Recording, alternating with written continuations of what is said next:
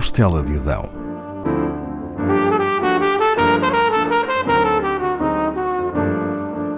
Com Paula Castelar.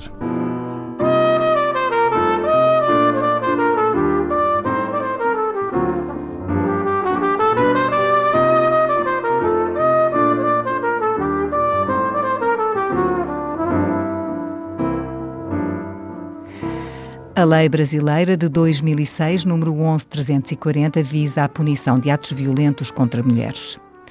Muitos brasileiros desconhecem o número da lei, mas a coisa muda de figura quando se fala da Lei Maria da Penha.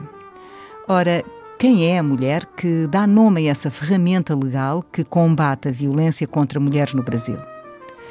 Maria da Penha é uma ativista dos direitos das mulheres que em tempos foi vítima de violência doméstica. O ex-marido e pai das suas três filhas chegou mesmo a tentar assassiná-la duas vezes. Maria da Penha não morreria, mas ficaria paraplégica. Começou então uma nova fase na sua vida. Durante vários anos tentou que a justiça brasileira condenasse o ex-companheiro pelos danos irreversíveis que lhe causou. Paralelamente, criou uma organização não governamental sem fins lucrativos com o seu nome e tem-se dedicado a defender os direitos das mulheres. Maria da Penha Maia Fernandes nasce em 1945 em Fortaleza, no Nordeste brasileiro. Forma-se como farmacêutica bioquímica na Universidade Federal do Ceará em 1966 e vai depois fazer um mestrado na Universidade de São Paulo. É aí que conhece Marco António Herédia Viveros, um estudante colombiano que faz uma pós-graduação em Economia na mesma universidade. Namoram dois anos e casam em 1976. Depois de nascer a primeira filha, o casal muda-se para Fortaleza, onde nascem outras duas meninas. O marido obtém a cidadania brasileira e tem agora uma vida económica e profissional estável. Tudo indica que o futuro será risonho, mas o temperamento de Marco António muda. É intolerante e exalta-se facilmente com a mulher. Por vezes também se exaspera com as crianças. Os episódios de agressividade vão sendo cada vez mais frequentes. Mostra-se depois arrependido e carinhoso.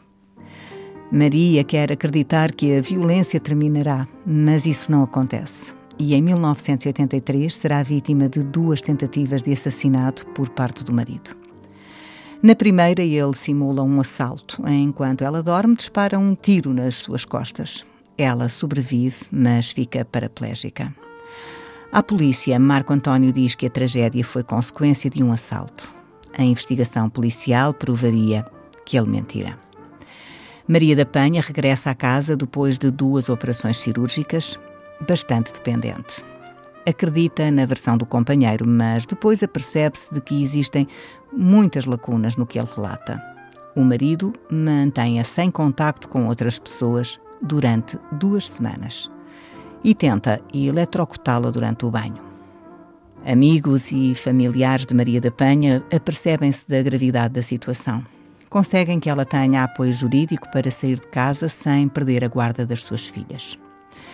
Seguem-se vários anos de luta por justiça com mais do que um julgamento. O primeiro acontece em 1991, oito anos após as tentativas de homicídio. Embora tenha sido dado como culpado, a defesa recorreu e Marco António manteve-se em liberdade. Maria da Penha não desiste de conseguir que seja feita justiça. Escreve o livro Sobrevivi, Posso Contar, onde relata o que aconteceu antes e durante o julgamento. O marido responderia novamente em tribunal alguns anos depois, em 1996. Condenado a 10 anos de prisão, torna a não cumprir a sentença. Os seus advogados alegam irregularidades processuais e ele volta a ficar em liberdade. Dois anos depois, Maria da Penha, apoiada por organizações não governamentais de direitos humanos, denuncia o ocorrido à Comissão Interamericana de Direitos Humanos da Organização dos Estados Americanos. Em 2001, a Comissão Interamericana de Direitos Humanos responsabilizou o Estado brasileiro por negligência, omissão e tolerância em relação à violência doméstica praticada contra mulheres brasileiras. Fez ainda várias recomendações, nomeadamente que houvesse uma compensação material à vítima.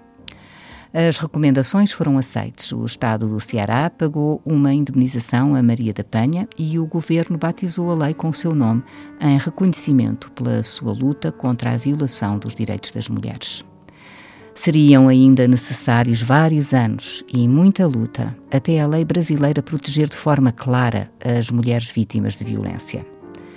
Em agosto de 2006, o presidente Lula da Silva ratificou a Lei 11340. Através do instituto que tem o seu nome, Maria da Penha continua a lutar pelos direitos das mulheres e dos deficientes. Dá palestras sobre a violência doméstica e familiar, ajuda vítimas a encontrarem uma rede de apoio e promove ações educativas que visam o fortalecimento de mulheres em situações de fragilidade. A Lei Maria da Penha contribuiu para um decréscimo de 10% na taxa de homicídios contra mulheres, segundo dados do Instituto Brasileiro de Pesquisa Económica Aplicada.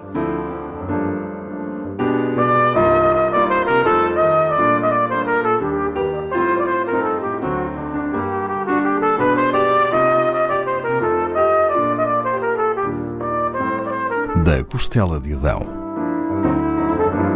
com Paula Castelar.